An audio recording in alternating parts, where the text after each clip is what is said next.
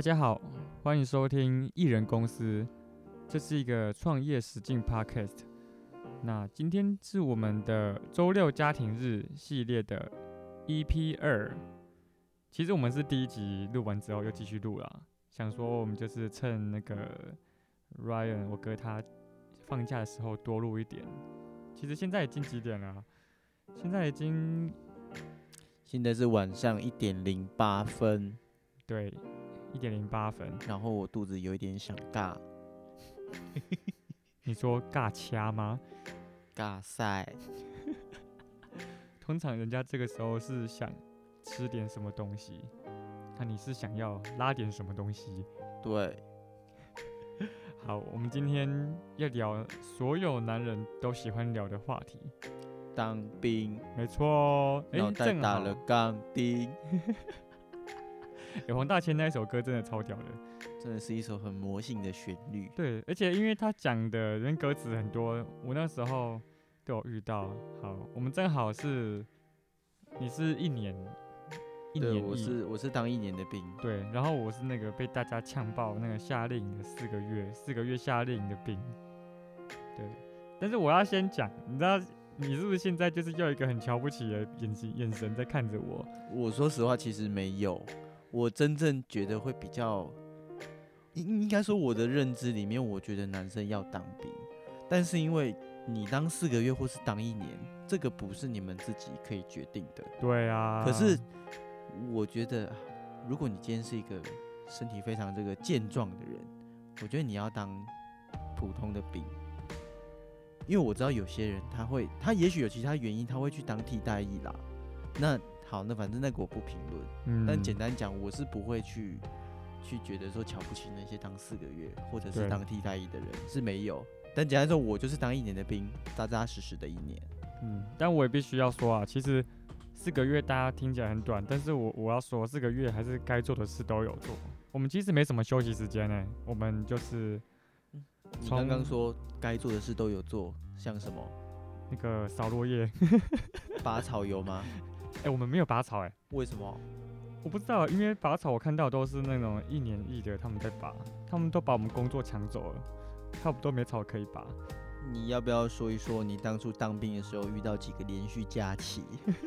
哎，我跟你讲，这是你要说你跟听众说，对我是那时候我印象深刻，我是十二月十十五、十四还十五入伍，然后。然后我记得再来就是元旦，一月一号，那再来会有恳亲，然后那个，但是我们一月一号当时没有点放，点放就是那一天放假，我们是他们把它挪到跟那个恳亲假一起，所以就要放比较多，大概好像三天吧，还四天就忘了。后来就是又遇到春节，春节这个好像放了五天。春节之后再来就是那个，二二八二二八就点放，那再来就是遇到清明清明年假，然后我还可以折抵，然后就没有然后了。对对对，然后我就回家了。所以真的那时候还蛮幸运的，这是真的只能说是运气好。可是我等当兵等了很久哎，我等了我也等了快半年哎。你那时候等这么久吗？其实差不多啊。我突然想到，我有一件小小的故事可以分享。我记得我那时候大学，呃，毕业之后也是等兵单，我等了差不多也是将近半年左右。我中间还去打工，去去做一些其他个人的事情。那那时候其实我有点忘记是几月份的事情，正好是。可能也许再过一两个月要有选举，但是我忘记当时的选举是选什么。那那个时候就是可能各区的那个候选人啊、立委啊，都会挨家挨户的拜票。对。那因为我我们的我们是台中人，台中哪一区我们这边就先不讲，因为我觉得那不是重点。但是我记得我那时候遇到一个呃，可能某某有名的某镇蓝宫。正南宫的那个的，他现在是什么主委吗？还是应该是主委？对，大家都很知道。我就是遇到大家所谓的彪哥，眼镜彪。那他其实个人在我们认知里面，他真的非常的亲民。我还记得有一次，我只是骑摩托车在等一个红灯，他跟他的助选的团队，他们正在挨家挨户的，就是拜票，希望大家支持他们。他们是用走路的，那对我们这种机车骑士来讲，他就走到我旁边，就是说拍拍我的手臂说：“笑脸呢？啊，告喜准在家里拜托机器问几嘞。”哦，是这啊，我以为我以为他是说笑脸的，你要不要买玉兰花？我，没有没有没有，他真的就是拍拍我的手，然后说希望我支持他们。他其实也没有问我是不是这个选区的，哦，也许我根本就不在不住在这个区，也没有办法投票给他。但是他就是不分任何一个人，他都是这样子很亲切打招呼，希望你支持他们。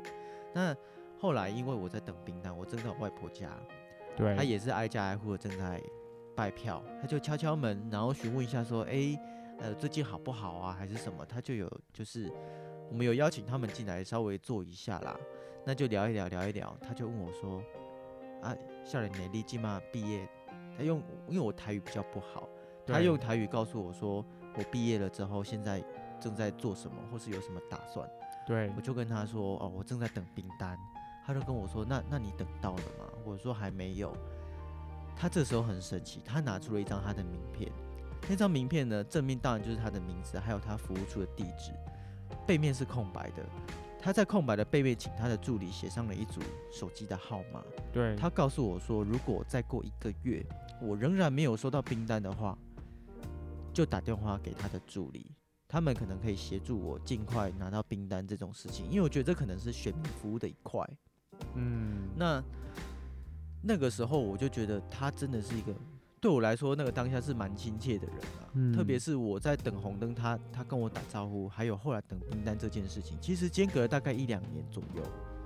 那后来当然就是顺利的去当兵了啦，这样子。对，而且他像我有一次，我们我们的阿公他就是获得了那个模范父亲，没没错，对，我们去公所要去参加那个颁奖典礼，然后我们就是有跟他搭那个同一个电梯，然后我那时候就想说，哇，第一次亲眼见到彪哥本人，果然就是跟照片上一样，而且而且很少看到，诶、主要是我觉得他是他很有气势，你会觉得他是看起来，可能也有也有可能是因为我们本来就知道。我们对他的背景大家知道怎样，然后心里就是有一个框架在里面，对他印象就会觉得，哎、他感觉这种嗯有那个他其实站出来就会有那个气场。对那跟你讲话，其实他是一个蛮亲切的长辈，对，他就是一个是一个阿伯啊，就就是一个长辈，你可能在他也许某天会出现在你们家的巷口面谈吃面的那种亲切感。对对，哎、不过你说你，我觉得你那个可能运气比较好，因为像我那时候，因为我是我是陆军，然后我那时候是正好又遇到就是陆军很多人，然后前面还卡了很多那个可能研究所毕业的啊还没当兵，但都比我年长，所以他们顺位会在我更前前面。不然的话，我其实当初也有去去问公所，他就说啊，因为真的就是很多人没有办法。对，不过我是没有遇到议员助理那一块，我在想，如果我有的话，说不定也可以提早。但主要也是当时我也想要多放一点假，对啊。然后后来就是进去，我是，诶，你是啊，你是空军对不对？对，我是抽到空军，而且那个时候其实因为知道要抽签的日期的时候，我当时正在澎湖跟我的大学同学去毕业旅行去玩，所以我早就知道抽签的那一天我不在台湾本岛。那我那时候就请我的父亲，就请我爸啦，德鲁，我请德鲁去区公所帮我抽签。那当时我记得那时候要抽签的那个时间点，因为我们事先都会有行程，那个时间点我正在澎湖的海上钓鱼，我忘记是钓鱼还是钓什么。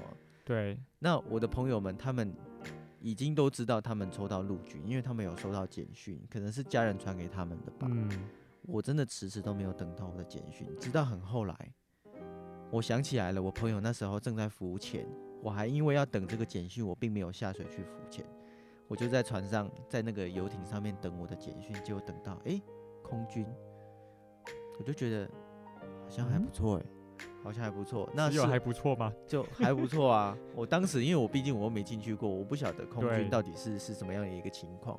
那事后根据德鲁所说呢，他说他前面抽签的连续大概五六个吧，全部抽起来都是海陆。德鲁说他内心非常的害怕，他真的很害怕说帮我抽到海陆，我就真的要去海陆了。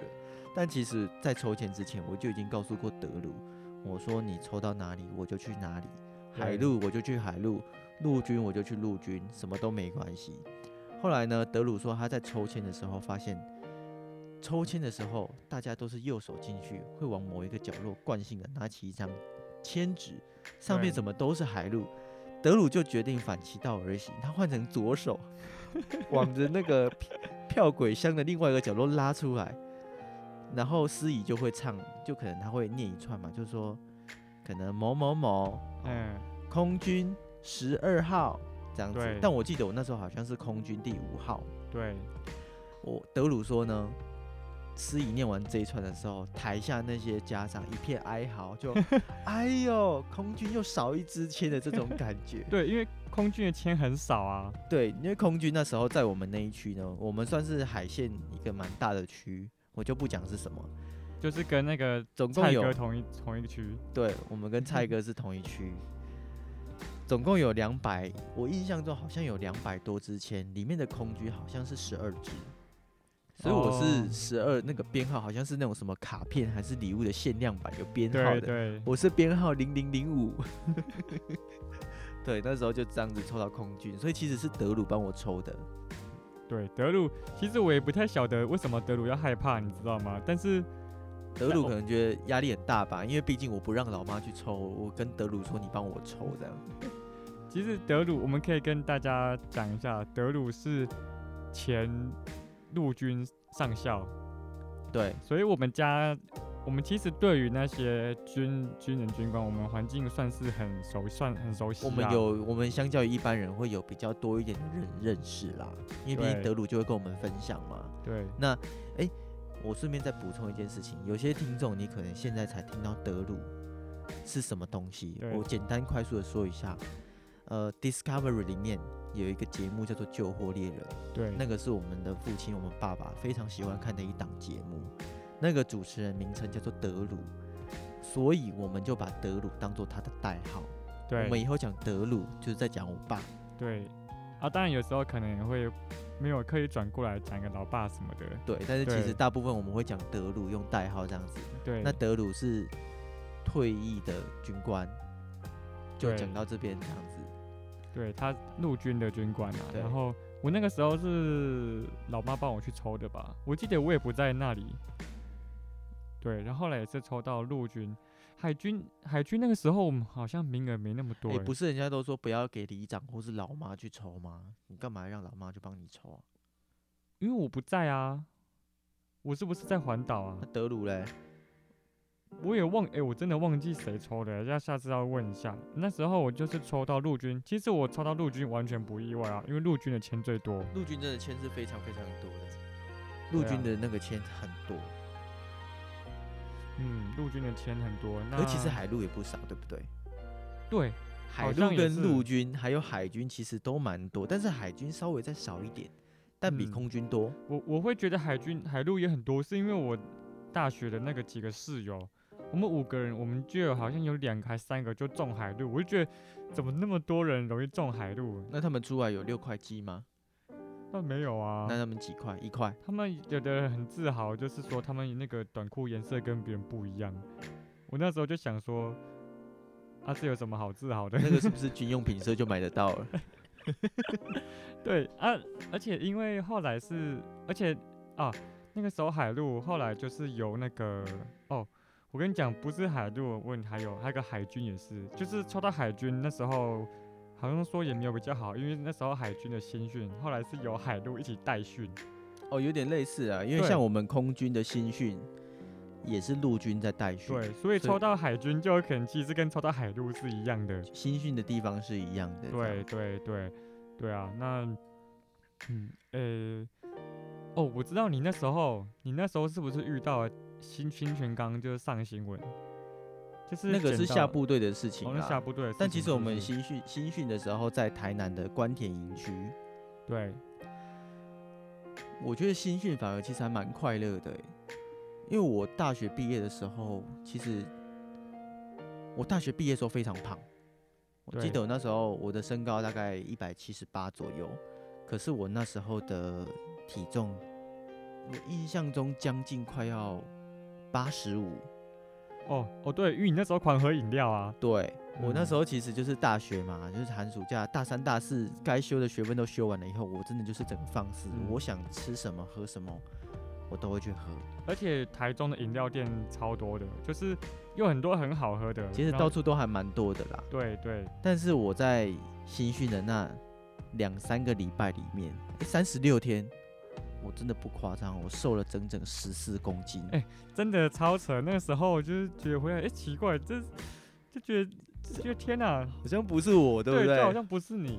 我可以跟你讲为什么，因为第一个在里面啊，我们那时候在关田营区，大家会有所谓的天使连跟魔鬼连。对，没错，那我们这一连呢，其实算是中间，既不是天使，也不是魔鬼，但是嗯还是有基本的磨练。对那基本的操练都有，该有的都有。就比如说有有跑三千啊，或者是集体的那种那种什么那个什么刺枪术，或者是伏地挺身，这种都基本的。但我觉得很重要很重要一点是，我其实平常是一个很喜欢吃东西的人，对，吃好吃的我都非常喜欢。但是但是在军中里面，那个伙食我真的是没有办法接受。我变得是每一餐我只吃什么？我只吃水果跟一碗饭，然后呢，每一桌它中间会有一碗那种肉汤，嗯，你就想象它是一碗肉燥，但是没有肉燥，没有肉臊的肉臊汁，对，它就是肉，油葱。它就是肉臊汁。所以我每一餐只要可以这样吃，尤其是晚餐，晚餐我就是水果一碗饭，然后淋那个肉臊汁，顶多可能会吃青菜或是它那个主菜，主菜有可能是一只鸡腿或是一小块那种炸鸡排。对，我就只这样配。每一餐的晚餐我都是这样子吃的，从新训第一餐到最后一餐都是这样子，然后我也吃的不多。嗯，而且我觉得还有一个很重要的是，你会喝很多水。嗯，真的会喝很多水，而且我们还要写饮水小卡。对对，如果有人不知道什么是饮水小卡的话呢，它就是一种它就是一个可以背面拿来玩那个那个那个那个什么，玩那个冰果的那个纸。我补充一下，那个时候其实因为有发生一些事情，红呃印印象中是不是红中秋事件还是什嗯？么？反正就是有发生一件事情。后来在军中呢，就有一个政策是说，哦，我们要要求这些阿兵哥在操练的时候，如果外面天气太过于炎热高温，那我们就停止出操。那如果超过几度的话呢？几度到几度之间，你虽然可以出操，但是你在操课的过程中，定时都要喝一定的水。嗯他可能就会告诉你说，哎、饮水五百 CC 或是饮水三百 CC 这一种。对，他就会发一张小小的，大概 那大概五公分乘五公分的那种白纸，上面会有时间啊，然后什么时段，那你饮水几百 CC，你要去做打勾。对，那其实我们后来其实都会揶揄这件事情，就是你有打勾，不代表你真的有喝水。嗯，而且也很难喝到那么多欸，一般人你都不会喝到那么多，好不好？对，然后很好笑一点是，那就是一张一般的纸而已，那张没几天在口袋里面烂都烂掉了，对啊，还要拿出什么饮水小卡这种，现在听起来是很好笑的而且还很容易不见。对它真的很容易不见。对，那个时候，而且晚上我记，诶，班头好像都要收吧？我那个时候是班头啊。我那时候也是班头，哦，你也是班头？我也是班头，你你不知道这件事情对对？不知道哎。我告诉你为什么我是班头，因为那时候我们的排长就到走到每一班就说有没有人自愿要当班头的。我发现我们这一班呢，没有人举手。那我就想说，好，那我愿意为大家做这件事情，我就勇敢的举手。但是事后呢，其实我才知道，站在我后面的那个人他也有举手，但是因为我们的班是按照身高排列的，所以排哦长站在前面看过来，他只看到我有举手，哦，还没看到我后面那个也举手，就重叠了后。面那个人就成为你的影子的一部分。没错，所以 后来班头就是我，但也没关系啦。哦我觉得新训对我来说是很很快乐的。哎、我那时候是这样，我那时候就是他直接喊两百公分的初列，没有人嘛，正常很少。再来说一百九十公分以上的粗裂，那时候我们其实还不确定要干嘛，然后就是慢慢粗慢慢粗，然后再来好，再来就是一百八十公分以以上的粗裂，然后我就粗裂，然后那时候我前面已经有八个人，然后就粗裂，我正好是第九个人，正好就再来就是一百七十五以上的粗裂，然后开始排，然后后来才知道说好。你们每一排的第一个，你就是你们班的班头。然后那时候想才想说啊，班头，这不就是很多人讲说，千万不要去当这个班头，就是宁可装矮一点，因为我再差一公分我就可以不用。它是一个死缺的概念，而而且我跟你讲，因为班头就是除了你要，你就是班头，说白就是你要新训的班头，就是你要常常教很多资料，收很多资料。然后你晚上就是，我不知道你要不要，就是睡觉前我们还要开会，你讲一下明天的行程，还有提醒班上的要干嘛。我们是不用做这件事。对，我们要。而且我那时候除了这之外，我还是打饭班。打饭班爽哎！打饭班是，我觉得打饭班蛮爽，但是我觉得新训的打饭班不爽，尤其是新训一开始打饭班，因为我要收资料。同时还要去处理打饭那些事务，你知道吗？嗯哼，对，所以就是，而且很很很容易被骂，因为我们会常常迟到，就是常常是最后一个才进来的，然后就变成人家可能已经前半小时处理好、写好资料，变成我们回去赶快开始赶，然后可能有时候也会耽误到我们的就寝时间。对，那好处其实就是，你你你是觉得怎样？觉得打饭班很爽？你们是不是可以提早先去准备要打饭的事情，然后你们可以先吃？我们当然要先吃，因为我们之后你们吃完，我们赶快去洗碗。我那时候是觉得可以先吃饭，可以先提早去去餐厅是不错的一件事，因为我们其他的都要排队，而且班头还要带头喊口令上餐厅。哦，但我们是军械班啊，所以我们我们不能提早上餐厅，但是我们可以提早下餐厅。不用集合，先去洗澡，因为我们晚上要保养枪支。嗯，你那个我们，你那个是我下部队在做的事情。我新训的时候是打饭班，我下部队在高雄凤山的时候就是武管班，我们叫武管班，武器管理班，就是保养枪支跟借枪支还枪支那个。我事后是觉得军械班不错啦，因为男生如果有在当兵的新训期间，你们应该知道，嗯，洗澡要要。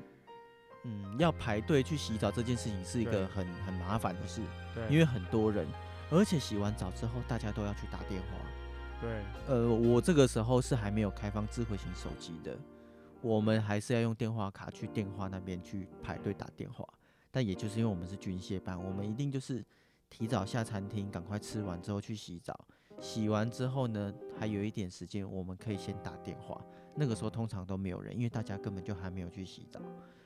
那我们因为晚上还有公差，我们要做枪支的保养，对，所以才有这件对我来说是一个还不错的事情啦。我是不用排队去抢电话打的。哦，我那个时候我们是有开放，但我们后来我们队上就是说你要开放的话，就是要装一个软体，叫做什么 M M D A，我忘了。它就是会限制你手机的功能，你在营区内就是不能拍照，还有你哦，那是 MDM 吗？哦，MDM 对，然后你出营区的话才可以，但是好像要什么解锁，那那时候干部是说建议不要装啊，他是说因为很多人装了之后手机有问题，诶，可以不装吗？你不装的话就是你不用手机呀，你就是一样平常管理。啊，可能一个晚上一个时间再给你发放，就是没有随身带着。哦，就是他只有固定的时间给你了。对，那后来就是我们听到他这样讲说，大家都害怕手机有问题，所以你你如果要随身带，你就要装。对，那你如果是固定的时间发给你用，那个可以不用装。对你平常就是集中管理的话就不用。哎，我们那个时候反而一开始因为刚开放智慧型手机，所以我们没有什么强制要不要装。那个时候 MDM 它还没研发出来。我们只有贴一个贴纸在手机上面，说是是管制编号，嗯，然后，嗯，自己要收好，嗯，那可以用的时候才可以拿出来，平常不可以让任何人看到你，你有拿手机出来用。但我们通常都是放在自己身上，这样子，嗯，我们那时候是这样。哎，好，我们第一集时间差不多，我们第一集就先当兵的事情，我们先到这边。我们当兵预计可能会分个两到三集。那我们为了控制这时间，第一集我们先到这边。那大家如果觉得不错的话，请再继续收听我们当兵的第二集。那大家晚安。晚安，拜拜。